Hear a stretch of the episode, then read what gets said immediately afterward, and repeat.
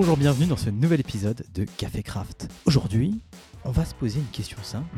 C'est quoi une équipe qui déchire? Pourquoi euh, dans cette équipe-là je me sens mieux que dans l'autre? Pourquoi j'ai envie de travailler, de me lever le matin et de kiffer, changer mon code et servir d'utilisateur? Pour ça, nous accueillons Jérémy Buget, qui est le CTO de Pix. Bonjour Jérémy. Salut Thomas. Est-ce que tu peux te présenter rapidement? Euh, ok, pas de souci. Donc, euh, je suis le CTO de, et cofondateur de Pix, qui est un service public en ligne euh, pour tous les publics, gratuit, d'évaluation et de certification des compétences numériques. Le but, c'est de, de vérifier que les gens sachent euh, utiliser Internet et l'informatique et puissent valoriser leur savoir ainsi que leurs compétences euh, auprès de leur employeur, auprès de, de n'importe qui, C'est visitable sur Internet, tu dis? Sur pix.beta.gouv.fr. Alors du coup, Jérémy. Oui. tu as voulu parler de, de ce sujet quand même assez marrant. C'est quoi une équipe qui déchire C'est un... Ça veut dire quoi déchirer? Est-ce qu'ils prennent du papier et qu'ils coupent? Sauf que les post-it, ça vient pratique, parce que du coup, il y a plein de papier à déchirer. Comment, comment tu déchires? Déjà, c'est un sujet qui me travaille, ou qui me... Oui, qui m'a travaillé, qui me travaille encore, depuis, depuis au moins 5 ans. Euh, J'étais avec un delivery manager, le projet se passait plutôt bien, on avançait bien, et en même temps, on avait un sentiment d'inachevé, enfin un truc pas totalement cool. Et en même temps, on avançait vraiment bien. Et euh, donc, euh, le delivery manager m'a demandé, m'a posé la question pour toi, c'est quoi une équipe qui déchire? Une réponse à laquelle euh, lui-même, il avait du mal à répondre. Donc, ça fait cinq ans où je me pose régulièrement la question. Et aujourd'hui, j'arrive peut-être enfin à un début de réponse. Tu veux dire quoi par déchirer? Et justement, déchirer, c'est quoi une équipe qui déchire? Pour moi, c'est une équipe qui respire et qui inspire la confiance. C'est une équipe où, en tant que client ou sponsor ou manager, on peut lui demander à peu près n'importe quoi et euh, quelle que soit la réponse, que ce soit oui ou non, ça veut dire qu'on est prêt à attendre le non et on a confiance en elle pour sa capacité à challenger. Ça veut dire que quel que soit l'engagement de dire oui ou non, elle va assumer et assurer euh, dans une ambiance euh, qui, est, qui, est, qui est positive et laquelle on prend du plaisir. Donc on a confiance. Donc le client a confiance, l'équipe en elle-même a confiance en ses capacités, Euh, elle prend du plaisir, elle sait que quel que soit le challenge, au final, elle va y arriver dans des conditions plutôt acceptables, agréables, euh, et qu'à la fin, elle sera fière de, de son, de son travail. Alors, tu dis qu'une équipe qui déchire, c'est une équipe qui inspire la confiance. À son Que ça ouais, soit pour dire on va le faire, ou que ça soit pour dire on ne va pas le faire. voilà, il faut qu'on puisse le dire. C'est-à-dire quoi il faut qu'on puisse se dire? Pardon, je L'équipe, précise ma question. Ouais. Euh, en fait, une équipe qui déchire, ce que tu es en train de dire, c'est que ça dépend pas de l'équipe. Ça, ça, dépend des gens qui sont autour. euh, ça dépend aussi des gens qui sont autour. D'accord. Ça, après, ça dépend de ce qu'on appelle une équipe. Une équipe, euh, à mon sens, euh, c'est un groupe de personnes qui sont motivées autour d'un même, euh, d'une même vision et d'un même objectif. Et ça peut être une équipe très réduite ou une équipe euh, au sens un peu plus large. Euh, dans le cadre d'un projet ou d'un produit, il faut considérer euh, ces, deux, ces deux niveaux, ces deux cercles. Euh, voilà.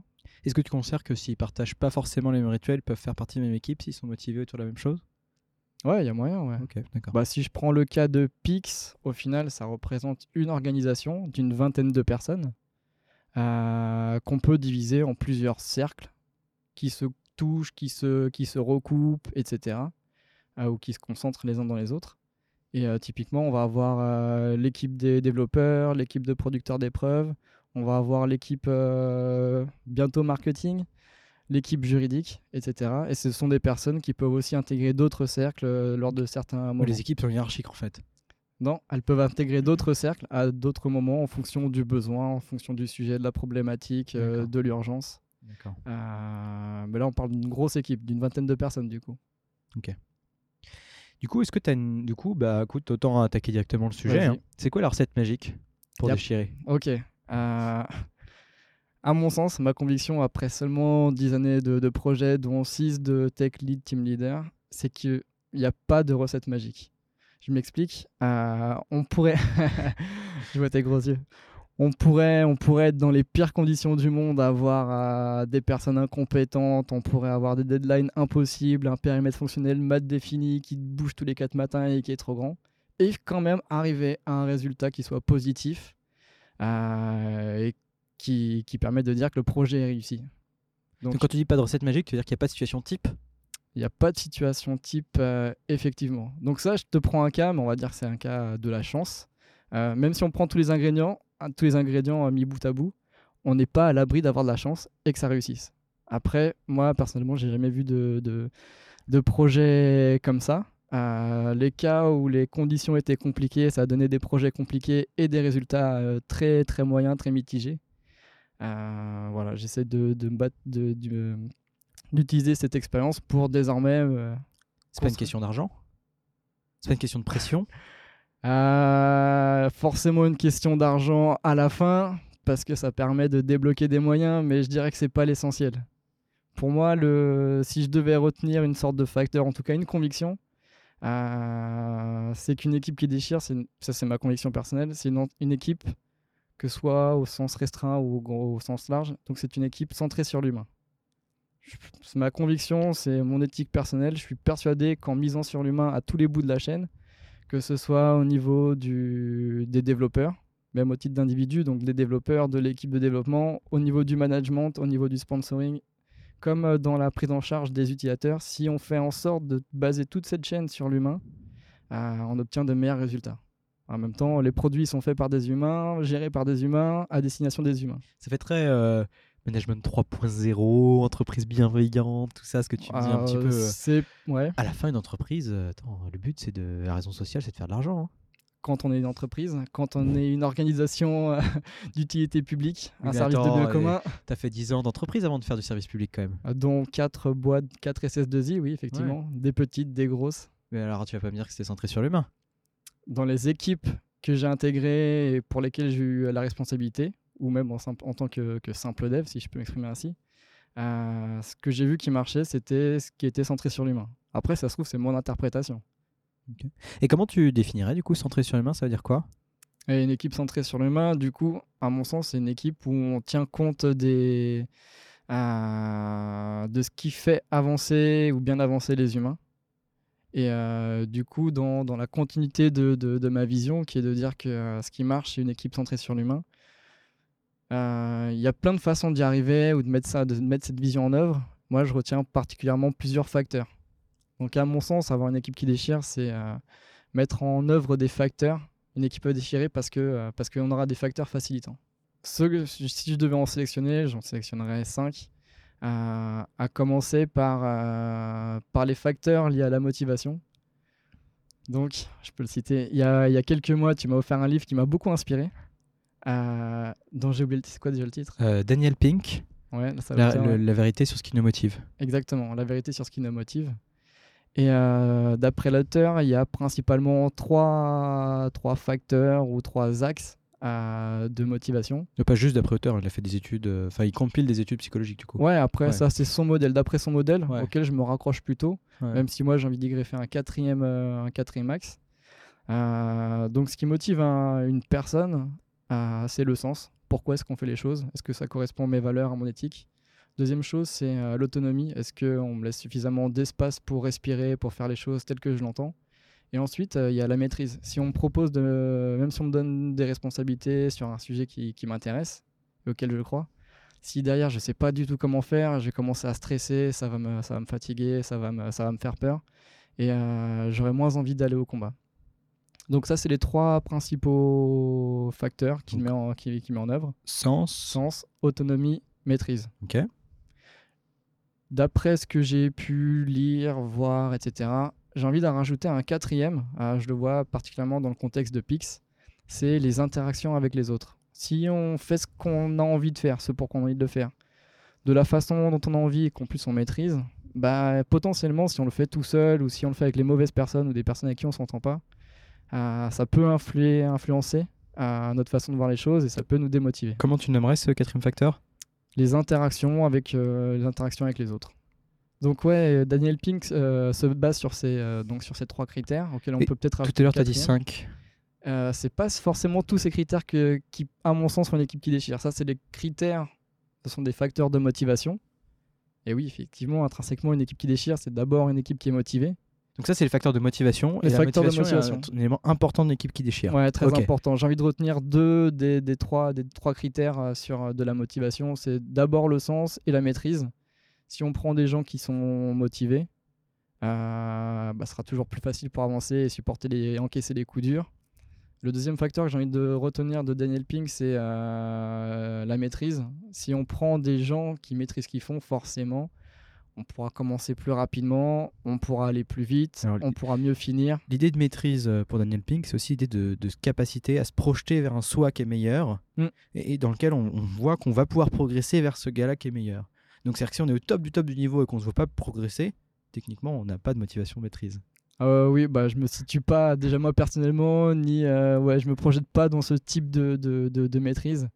Je parle maîtrise au sens on aime ce qu'on fait, on y passe du temps et finalement on les fait plutôt bien et toujours en vue de, de- de s'améliorer. Hmm.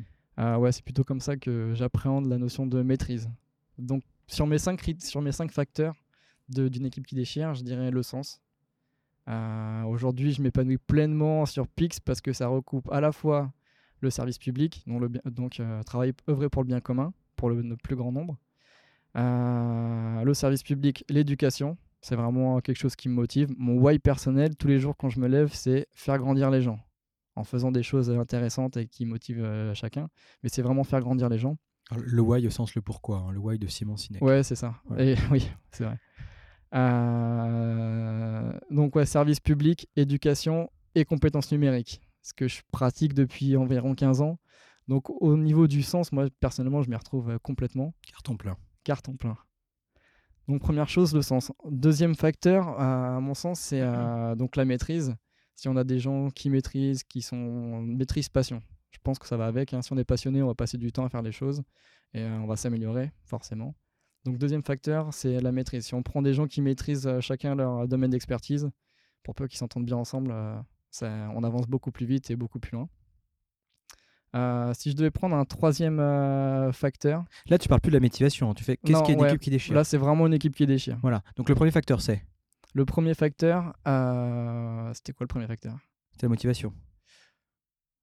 C'est le sens. C'est le sens. C'est vraiment le sens. Le premier facteur d'une équipe qui déchire, c'est le sens. Le second facteur, c'est? La maîtrise. la maîtrise. L'autonomie, je le mets pas forcément dans une équipe qui déchire. D'accord. Une équipe qui déchire, elle peut être complètement téléguidée. Bah ça peut marcher. Ok. Ok. Euh, donc, sens, maîtrise, on vient d'en parler. Ouais. Un autre facteur, c'est Le plaisir. le plaisir. C'est limite celui que je mettrais en premier, mais euh, d'après les études, le sens, ça compte. Euh, après, c'est un de mes critères personnels. C'est aussi beaucoup de, de ma vision personnelle. hein. Euh, le plaisir. Je pense qu'à partir du moment où on met les gens dans les meilleures dispositions, où ils s'épanouissent, euh, où ils prennent du plaisir à faire ce qu'ils font, avec qui ils le font, de la façon dont ils le font, euh, peut-être que ça rejoint la motivation, j'en sais rien. En tout cas, on obtient euh, des gens qui sont engagés. Donc à ça, fait partie de toute cette logique-là. Juste cherche. pour être clair, quand tu dis le plaisir, c'est combien de couleurs dans les poufs? Trois ou quatre? Euh, au moins du jaune et du bleu. Donc, euh, je précise. Euh, est-ce que quand tu parles de plaisir au travail, est-ce que ça veut dire avoir des bières et des canettes à volonté, des poufs colorés et des grands mots sur les murs écrits inspirants dans tes bureaux? Ça peut en faire partie. C'est pas exclu. Ça aide, ça contribue. C'est comme l'argent avec le bonheur. Euh, c'est pas l'essentiel. C'est quoi l'essentiel alors? Le plaisir, c'est quand tu te lèves le matin et que tu es content, même si tu sais que tu vas avoir des problèmes, même si tu sais que ça va être difficile, euh, mais au moins tu es content et tu as envie d'y aller. Le plaisir, c'est quand au cours de la journée, bah, tu as des tâches qui sont parfois un peu rébarbatives, mais tu dis que c'est pas grave, il faut les faire, et puis que tu participes à quelque chose qui, euh, qui, qui te dépasse et qui te fait grandir. Euh, et c'est le, c'est le soir, tu n'as pas forcément envie de quitter, euh, de quitter le, bureau, même si j'en- j'encourage pas les, horaires euh, qui débordent. Euh, mais c'est que t'es bien, en vrai t'es bien, t'es dans cette notion de, de flow. Donc t'as l'impression d'être bien, de faire partie d'un tout cohérent et sympathique. Et c'est quand tu te couches le soir, tu te dis bah j'ai voilà, j'ai bien dépensé mon temps. Je suis convaincu que le temps c'est la... avec l'amour, ça fait peut-être un peu fleur bleue, mais euh, c'est euh, l'amour, l'amitié, tout ça, mais surtout le temps. Euh, c'est parmi le, ton capital richesse euh, le plus précieux que tu peux avoir dans une vie. Et euh, bien dépenser son temps, c'est une des choses les plus importantes. Donc quand tu sais que tu as passé du temps à prendre du plaisir, c'est cool. En fait, on peut mesurer le plaisir qu'on a eu. Ah, est-ce qu'on était heureux de dépenser ce temps-là, quoi Ouais, Grosso modo, mais c'est à peu près l'idée. Ok. Un autre facteur. Donc là, on a sens, maîtrise, plaisir au travail.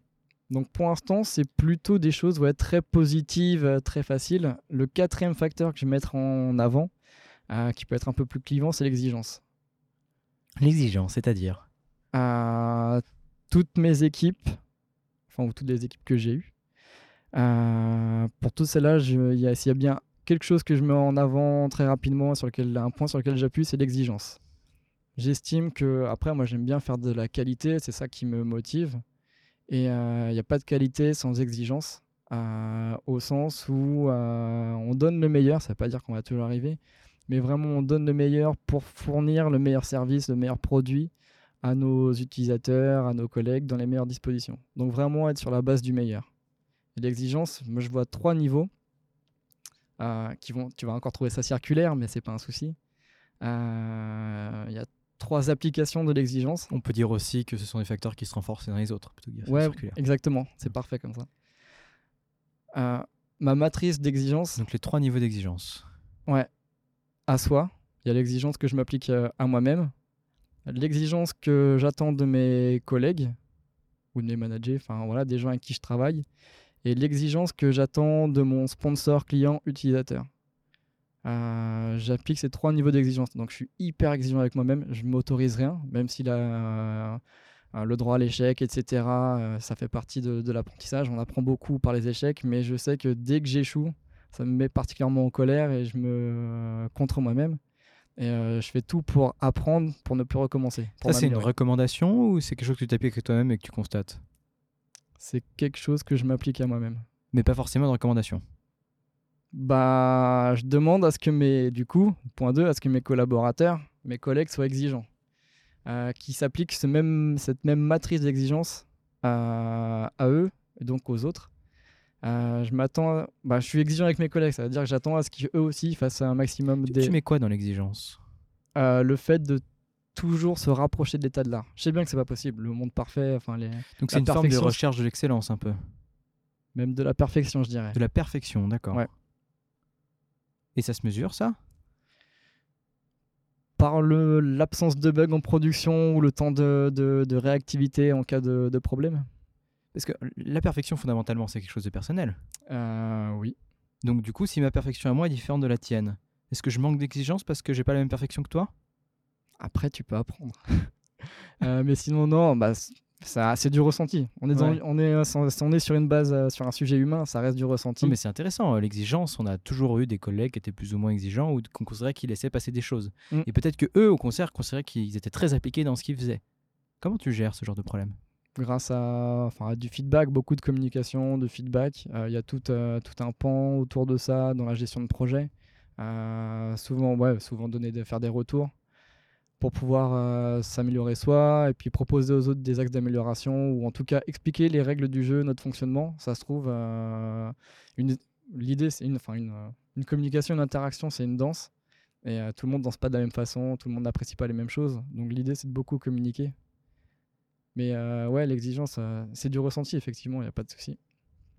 Et donc je m'attends, enfin en tout cas les niveaux que je m'applique moi, je suis exigeant avec moi-même, exigeant avec mes collaborateurs et je m'attends aussi je suis aussi exigeant avec mon client. Je veux qu'il me, enfin client ou sponsor, euh, je veux qu'il s'exprime clairement, je veux qu'il soit présent, euh, je veux qu'il soit aussi impliqué que mon équipe ou que moi-même. Et euh, voilà mes trois niveaux d'exigence. Et ensuite, pour aller dans la continuité, j'ai ce même discours en début de projet avec, avec l'équipe, en expliquant bien la matrice. Et je m'attends, du coup, dans le, dans le contexte de l'équipe, je m'attends à ce que l'équipe soit exigeante avec elle-même, exigeante avec le client de la même façon que moi, et qu'elle le soit, et qu'elle soit exigeante avec moi. Et le client, pareil. Enfin, le client ou le sponsor. Il faut vraiment le. Donc, le, c'est quoi C'est le troisième ou quatrième Quatrième facteur pour moi d'une équipe qui déchire, c'est vraiment l'exigence. Donc, euh, sens, maîtrise, plaisir au travail et, et maintenant exigence. Est-ce que exigence, ça va te pousser à travailler justement plus tard le soir, comme tu disais, parce que tu as du plaisir au travail je pour t'atteindre la perfection.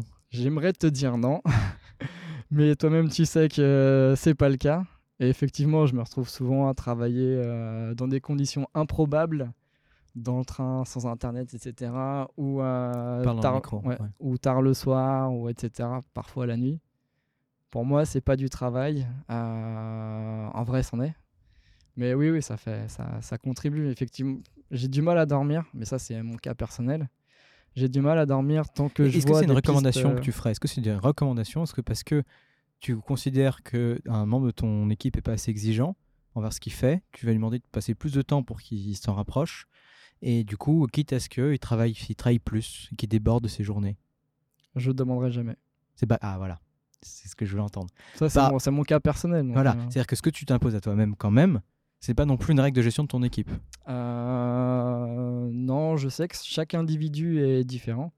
Après, si je me retrouve avec quelqu'un qui a le même profil que moi, euh, qui aime tellement ce qu'il fait que ça déborde la nuit, euh, je peux pas l'interdire parce que je vais le, le brimer, le brider, ou les deux. Mais dis ça là dans un contexte plus général, hein, parce que par rapport au fait Ouais. que le- je, je pense par rapport à l'auditeur, qui est un lambda, qui, qui vient, de, je sais pas moi, peut-être qui vient de Capgemini, tu vois. Et là, ce qu'il entend, c'est putain, l'exigence, c'est trop bien. Ça veut dire que pour avoir une équipe qui déchire, il suffit de s'approcher de la perfection. Mais ils sont Mhm. pas assez proches de la perfection, donc euh, bah, il faut qu'ils travaillent plus, quoi. C'est trop bien. Euh, S'il lui prend du plaisir. Mais on- si c'est une contrainte qui est induite, en vrai, le truc, c'est moi, si tu me demandes de, de faire plus, à partir du moment où tu me le demandes, je ferai moins. C'est vraiment une perception Donc, ce que hyper es en train personnelle. de hein. dire, ce que tu es en train de dire, c'est que l'exigence ne s'exige pas. Ah, c'est une super formule, je prends. Et je, je la réutiliserai. Merci Thomas. Encore une inspiration. L'exigence ne s'exige pas, elle peut à la rigueur se souhaiter, mais elle s'inspire avant tout. Voilà, exactement. En tout cas, c'est ma façon de, de l'interpréter et de l'appliquer. D'accord. Le cinquième facteur, c'est quoi le cinquième facteur? Euh, le cinquième facteur, la diversité. Je suis euh, de plus en plus euh, confronté, tant mieux, à une équipe qui se, une équipe euh, diverse, au sens où il y a des hommes, il y a des femmes. Oui, diversité, c'est juste des hommes et des femmes, c'est quoi? Ah non, non, il peut y avoir des gens de tous bords, sexuels, religion, taille, âge, n'importe quoi. Ça, c'est pour toutes les, les, c'est quoi, les diversités visibles. Euh, et déjà, rien que ça, déjà, je pense que ça apporte beaucoup d'un point de vue euh, acceptation de l'autre, euh, empathie, réflexion. Ça apporte de la créativité à, Tu, à des problématiques. aussi ethnique, handicapé, Ouais, handicap, voilà, tout ça. Provenance, milieux Ouais. sociaux, culturels, ce genre de choses? Voilà, tout ça. Donc rien que ça, déjà, ça apporte une grosse base d'originalité en plus. Un pan- ça ouvre le champ des possibles. Vous êtes divers à Apix Euh, oui, je pense. Et je t'explique pourquoi. Euh, Il y a une autre forme de diversité aussi qui me paraît importante et qu'on a trop tendance à oublier. C'est la diversité non visible. Donc c'est facile de voir, euh, de faire la différence entre un homme et une femme. Euh, ce que j'appelle diversité invisible, ce sont tous ces euh, critères ou caractères qu'on ne voit pas, tels que euh, avoir des enfants. Euh, on est beaucoup à avoir des enfants. Et avoir des enfants, ça implique d'avoir des contraintes et un rythme de vie différent, ce qui fait qu'on va, on va pas forcément pouvoir sortir le soir, on va arriver plus tard le matin, on va repartir parfois au boulot parce qu'il y a un problème, un enfant malade, un problème d'école ou quoi, ou quoi que ce soit. Avoir des, des enfants, donc c'est une diversité euh, invisible. Euh, quoi d'autre? Euh, Habiter loin, par exemple. Habiter loin, là aussi, pareil, hein, même contrainte. euh, on arrive tard. Quand on arrive, si on a eu des problèmes de train, bah, on est énervé, donc euh, c'est plus compliqué. On doit partir plus tôt, on peut sortir moins tard. Enfin, voilà, il y a tout un truc autour des, diversités invisibles. Et donc tout ça mis, bout à bout, les diversités visibles invisibles, ça contribue à la richesse de, l'équipe. Euh, et à mon sens, ça offre un, un plus grand panorama de, de solutions par rapport aux problématiques qu'on a adressées, surtout si on gère du grand public. Après, si on fait un intranet pour, euh, des comptables pour des comptables, peut-être que l'équipe peut déchirer encore plus si elle est, euh, si elle est faite de- d'experts comptables. Mais Il on y a peut des avoir chances. de la diversité dans les comptables aussi. Ce ne sont pas des clones. Non, mais ça dépend de ton. Encore une fois, c'est la réponse un peu bateau. Ça, répond du con... ça dépend du contexte. Est-ce qu'il y a des diversités que tu priorises par rapport à d'autres? Typiquement, euh, si on est tous OK, de tous enfin, diversité avec entre des papas et des papas et tous blancs euh, de la même école, tu vois, est-ce que du coup, par quel, par quel bout t'attaquerais? Non, ouais, non, je me focaliserai pas dessus. La diversité, c'est un terreau fertile euh, qui est là, mais tu peux pas espérer jouer dessus. Je pense qu'il faut pas jouer dessus. D'accord. Voilà, j'aime. C'est quelque bien- chose que tu subis plus que, ce que quelque chose que t'impactes. Euh, c'est quelque chose dont tu profites plus que tu ne. Puisque, enfin, je sais pas, c'était quoi la fin, mais. Puisque tu essaies de le travailler, quoi. Ouais, ouais, mais Ouais. euh, bah, c'est surtout au recrutement, c'est surtout euh, dans les interactions, éviter les blagues, euh, les blagues de, de tout type. hein, euh. Faire des, bla- des blagues, Enfin, la moquerie, quoi. Faire différence Ouais. entre blaguer et se moquer. Voilà, après, c'est difficile de rigoler sans se moquer, mais toujours essayer de pas aller trop loin et de penser au plus grand nombre. Donc ouais, la diversité, c'est une source d'originalité pour moi et c'est une source de- d'acceptation, d'empathie. Euh, Pourquoi c'est important? Parce que vous êtes des devs, quoi. Vous êtes là pour parler des machines. En vrai, euh, l'empathie. Euh, au contraire, hein, si, si je devais donner qu'un seul conseil à des, des, des devs juniors, c'est de pratiquer, bah, c'est de se rapprocher des humains euh, qu'en et fait, de pratiquer l'empathie. Ce que je comprends pas là, ce que tu me dis, Ouais. c'est que l'empath- le- la diversité c'est utile pour s'accepter les uns les autres et pour avoir de l'empathie, etc. Et euh, enfin, je je veux pas réduire le rôle des développeurs, mais on bosse quand même avec nos machines toute la journée. euh, Qu'est-ce que ça m'apporte quoi? Pour- Pourquoi est-ce que c'est important euh, dans une équipe ces, ces genres de gens là Est-ce que tu as compté déjà le temps que tu passais vraiment à tapoter sur ton clavier? Je pense qu'il est beaucoup plus restreint que le temps que tu passes à parler avec des gens ou à interagir avec des gens. Et ça c'est parce que j'aime papoter à la machine à café, parce que je préfère Oui, ça c'est- pas faux. Oui. Mais euh, de façon générale, le métier de développeur, c'est d'abord un métier de relationnel, de communication. Bon, il y a tout un pan de réflexion. Mais un bon développeur, c'est d'abord quelqu'un qui est humain et qui va vraiment aller se confronter aux autres personnes qui ont des problèmes euh, avant de trouver des solutions. En tout cas, c'est ma conception de- du, du bon développeur. Ce que tu veux dire, c'est qu'il code pour quelqu'un? Ah, c'est le risque. hein. Mais oui, c'est exactement ça. On fait pas. euh, là encore, hein, c'est très personnel. Euh, J'adore la technique. J'adore arriver à faire des choses euh, nouvelles avec des technos nouvelles, etc. J'adore comprendre. Me dire, ah, ça y est, j'ai compris comment ça marche. Résoudre le puzzle. Résoudre de puzzle, c'est exactement ça. J'adore résoudre de puzzle. Mais en vrai, dans ma vie professionnelle, ce qui me fait encore plus plaisir, c'est de, euh, donc de faire grandir les gens et surtout, surtout de répondre aux problématiques des gens. Euh, si j'y arrive par le code, tant mieux. Si c'est par une autre façon, euh, tant mieux aussi. Mais euh, ouais, j'y arrive par le code. Et donc le code, c'est d'abord pour les humains. Donc du coup, cette empathie et cette acceptance te permettent de mieux te projeter dans ces, avec ces gens-là ou à quoi ça te sert? Il y a aussi, non, y a aussi l'aspect par rapport à la diversité. Ouais. C'est l'aspect inspiration, enfin réflexion, créativité, originalité. On est confronté, quel que qu'on soit développeur ou pas, à plein de problématiques. Euh, et le fait d'avoir plus de personnes différentes, on peut avoir des solutions, enfin plus de solutions d'ordre différent. Un exemple par rapport à ça, euh, c'est euh, donc bah, il y a deux ou trois projets. On devait faire on devait faire on devait résoudre ouais on devait faire pas mal de code en tout cas tel qu'on l'avait conçu pour résoudre une problématique et puis on était deux seniors à se tourner la tête à voir quel design fallait appliquer etc enfin on commençait à taper euh, à aller loin. Euh, et finalement euh, bah, la solution elle était toute bête. Elle a été trouvée par un junior qui était là depuis six mois et qui a dit mais pourquoi est-ce qu'on ferait pas juste une requête en base? Un peu compliquée mais voilà ou un export en base. Et en vrai, c'est lui qui avait raison. On est tombé sur quoi? Sur trois jours de dev plutôt que trois semaines. Et euh, c'est lui qui a pu apporter la solution pragmatique avec son œil neuf de, euh, pour le coup, il était junior.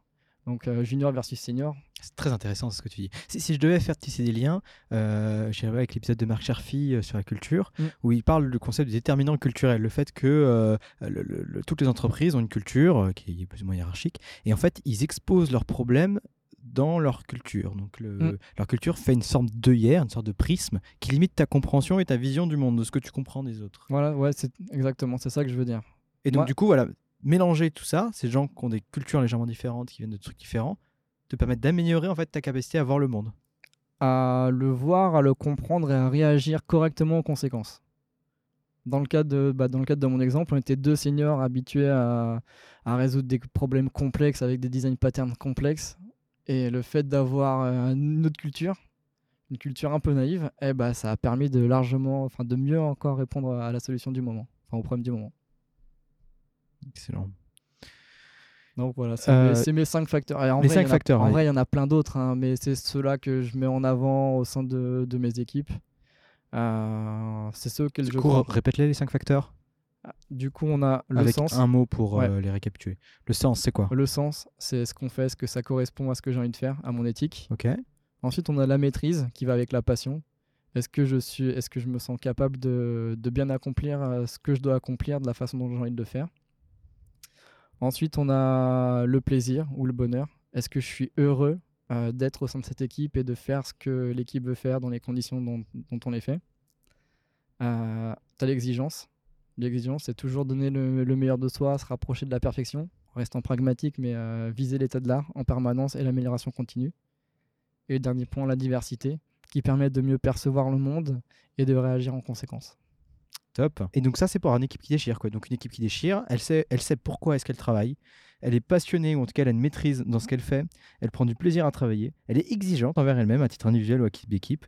Et en plus, elle est diverse pour pouvoir mieux penser l'équipe. Et ça, c'est les composants d'une équipe qui déchire. Tu vois, en tout cas, cinq Ouais. facteurs importants. Il y a aussi une question que j'aimerais bien adresser, c'est comment est-ce que je sais que je suis dans une équipe qui déchire ou face à une équipe qui déchire? Ah oui, vas-y. Euh, alors là, je suis pas, je suis pas forcément aussi bien structuré sur ce, sur ce point-là. Mais en tout cas, donc bah, c'est ce que je disais tout à l'heure, hein, une équipe qui déchire, elle respire la confiance et elle inspire la confiance. Première chose, quand je vais au travail le matin, bah, ça va reprendre tout à l'heure.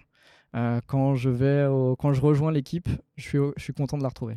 En vrai, je suis tout le temps content d'être avec l'équipe, euh, puis de travailler avec, etc. Quand tu as le petit smile qui Ouais. se met mécaniquement sur ton, sur ton visage au moment où tu les vois, alors que tu n'y as pas pensé. Exactement. Et que j'en parle le plus souvent, le plus souvent en bien avec ma femme. Euh, pas- un, autre, un, un autre critère, je pourrais dire, c'est euh, que les gens euh, ont envie de rejoindre l'équipe. Ça, c'est quelque chose d'assez magique et ça m'arrive plutôt, plutôt souvent, ce qui est vraiment très agréable. Régulièrement, j'ai des gens qui me, qui me, qui me parlent de, de Pix et qui me demandent s'il y a de la place ou en tout cas de penser à eux. Ce qui m'encourage à me dire que finalement on renvoie une bonne image et qu'il y a, y a un truc. Oui, ça pourrait être de la pure com, mais bon. Ça- D'accord, mais moi j'ai fait, ouais, j'ai fait zéro effort de communication, en tout cas pas, pas, pas à dessein. Et euh, les gens me proposent naturellement euh, des juniors, des, con- des, des confirmés, des seniors, euh, des devs, des PO. Ok. Euh, voilà, Donc les le, gens- ra- le rayonnement. le rayonnement, sans avoir fait plus d'efforts que ça. Euh, comment on sait qu'on est dans une équipe qui déchire? Ah, bah, Le client ou le sponsor ou les clients, les utilisateurs, n'hésite pas à venir nous voir, à nous poser, à nous poser pas mal de questions, à vouloir faire des choses avec nous. S'ils viennent nous voir et qu'ils veulent faire des choses avec nous, c'est qu'on inspire la confiance et c'est que c'est plutôt pas trop mal. Fantastique. Donc, c'est quoi une équipe qui déchire Finalement, bah, c'est rien de plus que des gens qui travaillent ensemble, qui savent où ils vont, pourquoi ils y vont, comment y aller, et qui euh, s'imposent un certain nombre de règles, d'exigences euh, pour comment y aller. Le sens, l'exigence, la maîtrise, le plaisir au travail et la diversité. Cinq facteurs essentiels pour construire ou profiter d'une équipe qui déchire, peut-être encourager. C'était le sujet d'aujourd'hui. Je te remercie, Jérémy. Merci Thomas. Euh, je vous souhaite à lundi prochain une excellente semaine euh, sur votre podcast favori que vous nous retrouvez sur www.café-craft.fr ou sur votre application. Comme toujours, les likes, les shares, les partages, les notations sur iTunes sont les bienvenus. Nous voulons euh, étendre notre audience. Et je vous souhaite à la semaine prochaine les amis. Restez curieux.